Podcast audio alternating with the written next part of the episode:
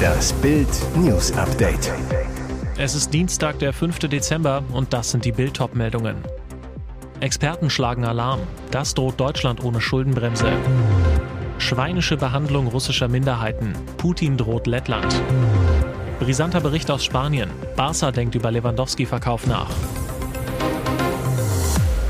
Experten schlagen Alarm. Das droht Deutschland ohne Schuldenbremse. Dramatische Stunden in der Ampelregierung. Kanzler Olaf Scholz will das Finanzchaos beenden, seine Koalition retten.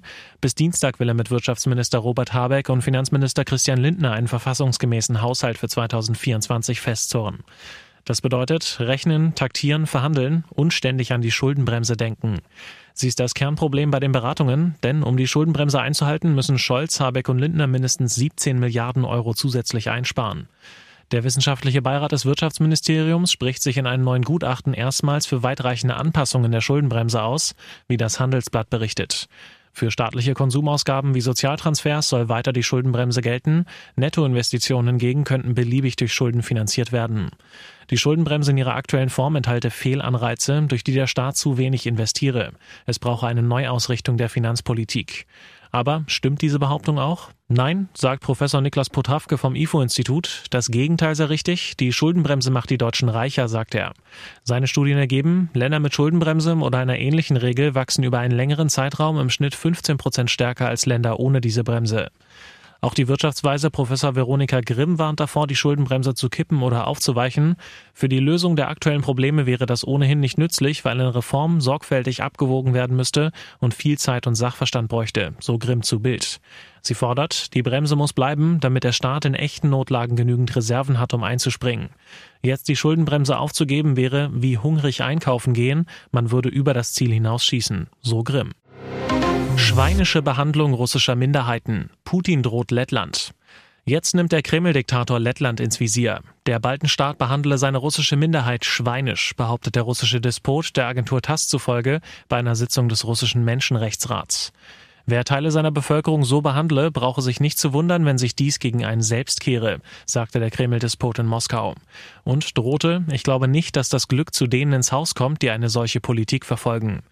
Bedrohliche Aussagen, gerade vor dem Hintergrund von Putins Überfall auf die Ukraine im Februar 2022. Auch da hat er sich als Befreier der angeblich unterdrückten russischsprachigen Minderheiten im Nachbarland inszeniert.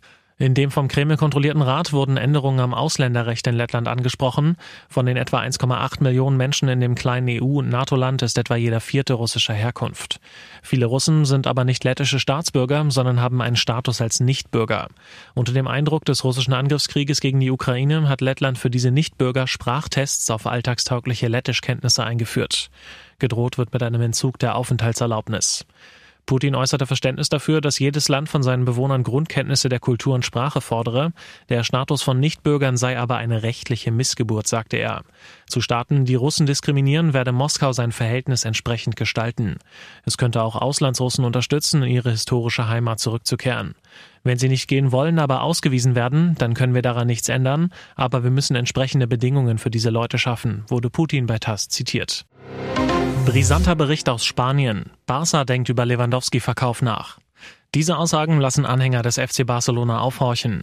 Beim spanischen Meister zählt Robert Lewandowski eigentlich zu den unumstrittenen Superstars. Der Katalanen-Club hat ihn erst vergangenes Jahr für rund 50 Millionen Euro von den Bayern geholt. In seiner ersten Saison als Barca-Knipser erzielte er in 46 Spielen 33 Tore, steht auch in der laufenden Spielzeit nach 17 Spielen bei 8 Treffern. Dennoch bleiben Lewandowskis Leistungen in Spanien nicht ohne Kritik. Erst nach Barças 1 zu 0 Sieg gegen Atletico Madrid am Wochenende musste Trainer Xavi Fragen zu einem möglichen Startelf-François von Lewandowski beantworten. Derweil berichtet der spanische Journalist José Alvarez, dass Barcelona sogar über einen Verkauf des zweifachen Weltfußballers nachdenke. In der Sendung El Chiringuito sagt er, es gibt Probleme mit Lewandowski, auch auf der Trainingsebene. Der Verein denkt ernsthaft darüber nach, ihn im Sommer zu verkaufen. Welche Probleme Lewandowski im Detail verursachen soll, verriet Alvarez nicht. Er sagt stattdessen, wir müssen bedenken, dass Lewandowski jedes Jahr mehr und mehr Geld bekommt und der Verein denkt sehr ernsthaft darüber nach. Außerdem sind die Sirenengesänge, die aus Saudi-Arabien kommen, sehr verlockend. Sein klares Fazit, nach heutigem Stand sehe ich nicht, dass Lewandowski nächstes Jahr mit Barca trainieren wird. Klar ist, Barca muss weiterhin Geld einsparen, um nicht gegen die Gehaltsobergrenze der spanischen Liga zu verstoßen.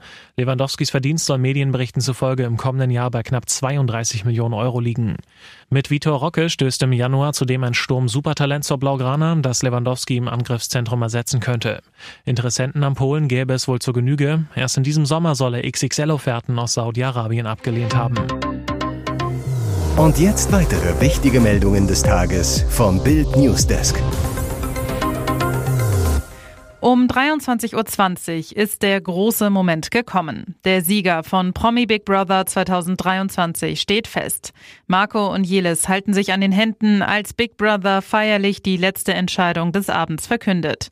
Auf einen von euch warten 100.000 Euro und ein Pokal. Ein Pokal und 100.000 Euro, die nun dir gehören. Jelis, du hast gewonnen. Glückwunsch. Bei Jelis fließen die Tränen vor Freude. Sie nimmt Marco in den Arm. Es tut mir leid. Bei der Siegerehrung bedankt sie sich mit selbstbewussten Worten.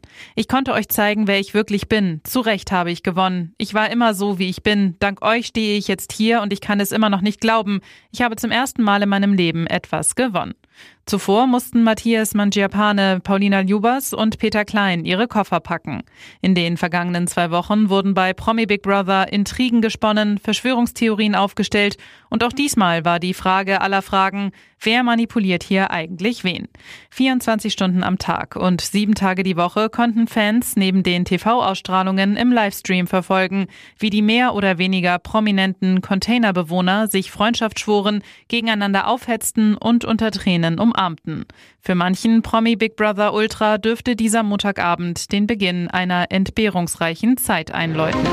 Das extreme Winterwetter hat Deutschland weiter fest im Griff. Auf die Schneemassen, unter denen vor allem Bayern in den letzten Tagen ächzt, folgt gefährliche Glätte. Und es ist nicht ausgeschlossen, dass die Glatteissituation vereinzelt auch unwetterartig ausfällt, sagt DVD-Meteorologe Marco Manita. Zunächst ziehen am Dienstag laut wetter.com Schneefälle in Richtung Nordosten und Osten, was zu wenigen Zentimetern Neuschnee führt. Dahinter Regen. Das Problem, die Böden im Nordosten, Osten und Südosten sind gefroren und auch die Temperatur sinkt unter 0 Grad. Dadurch stellt sich eine gefährliche Glatteislage ein. Dies soll besonders die Landesmitte und Gebiete in Richtung Südosten und Süden treffen. Im Verlauf des Tages soll es auch in Niedersachsen, Hamburg und Schleswig-Holstein schneien, was dann auch dort zu erhöhter Glatteisgefahr führt. Wetterexperte Brandt.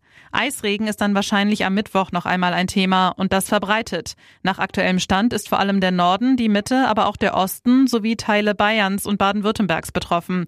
Es droht erhebliche Glättegefahr auf Straßen und Wegen. Galatasaray Istanbul ist sauer auf Bayerns Trainer Thomas Tuchel. Der Vorwurf mit einem Lockerauftritt mit B11 in der Champions League gegen Kopenhagen. Am Ende stand es 0 zu 0. Hätten die Münchner als bereits feststehender Gruppensieger Galatasaray in Gruppe A bewusst ausgebremst. Tatsächlich hätte Istanbul ein Bayern-Sieg auf Platz 2 gebracht. Das Achtelfinale hätten sie am letzten Gruppenspieltag so schon mit einem Unentschieden erreichen können. Jetzt muss Galatasaray gegen Kopenhagen gewinnen, um in die K.O.-Runde einzuziehen. Istanbul-Trainer Okan Buruk. Wir waren enttäuscht, dass sie Punkte abgegeben haben. Sie haben erstmals rotiert und es sah nicht so aus, dass sie gewinnen wollten. Zwar spielte Bayern nach zuvor 17 Gruppenspielsiegen in Folge gegen Kopenhagen nicht berauschend, der Vorwurf ist aber trotzdem mutig. Allerdings kommen die Aussagen aus der Türkei gegen Tuchel wohl nicht ganz zufällig. Was kaum einer weiß, Gala hat mit Tuchel noch eine Rechnung offen. Hintergrund. 2014 wollte Galatasaray Tuchel als Trainer an den Bosporus holen. Ex-BVB-Star Erdal Keser trieb die Idee als sportlicher Koordinator voran. Auch andere deutsche Trainer wie Löw und Hitzfeld waren damals Thema. Bild weiß, Tuchel zeigte sich nicht abgeneigt, ließ sogar Berater zu Verhandlungen in die Türkei reisen. Als der Club dachte, sich mit Tuchel tatsächlich einigen zu können, hatte der plötzlich doch keine Lust mehr. Stattdessen machte er ein Jahr Pause, wurde dann im Sommer 2015 Klopp-Nachfolger in Dortmund. Seitdem ist Tuchel bei Galatasaray eine Reizfigur. Nach seiner Absage soll man ihm sogar geraten haben, vorerst lieber nicht mehr in die Türkei einzureisen. Emily S. wurde deutschlandweit bekannt, nachdem sie eine Männertagsparty unter der Hakenkreuzfahne entdeckt hatte, diese filmte und öffentlich machte. Jetzt wurde das OnlyFans-Model Opfer eines brutalen Überfalls in ihrer Wohnung in Dresden. Emily ist im zweiten Monat schwanger, zieht mit ihrem Lebensgefährten Tobias gerade in eine neue Wohnung. Bei uns standen wegen des Umzugs alle Türen offen. Wir waren in der Küche, als plötzlich zwei Männer und eine Frau auf uns einstürmten, schlugen und traten, berichtet sie Bild. Emily, gelernte Altenpflegerin, sagt, sie kenne die Angreifer. Der eine ist ein Rapper aus Görlitz, der mit meinem Freund auch schon mal Musik gemacht hat. Grund für den Überfall ist ein Streit über einen alten BMW. Der Rapper will von uns 10.000 Euro Schadensersatz, weil ihm das Auto geklaut wurde, so Emily. Tatsächlich wurden Ende April laut Bericht der Polizeidirektion Görlitz zwei 5er BMW aus einer Garage in Görlitz gestohlen. Den Schaden bezifferte die Polizei damals auf über 16.000 Euro. Emily, der eine BMW gehörte uns, der andere dem Rapper. Er wollte an den Autos rumschrauben. Als sie gestohlen wurden, beschuldigte er plötzlich uns. Wir ständen hinter dem Diebstahl, was völlig abwegig ist. Emily und ihr Freund erstatteten Anzeige gegen die beiden Männer und die Frau, die zudem noch ein Handy und ein Portemonnaie geraubt haben sollen. Inzwischen wissen wir auch, wer die Frau ist, die mich angegriffen hat. Unserem Kind geht es Gott sei Dank gut. Ich habe einige Prellungen und blaue Flecke von den Schlägen und Tritten. Beide haben wir Schmerzen, sagt Emily. Polizeisprecher Marco Laske.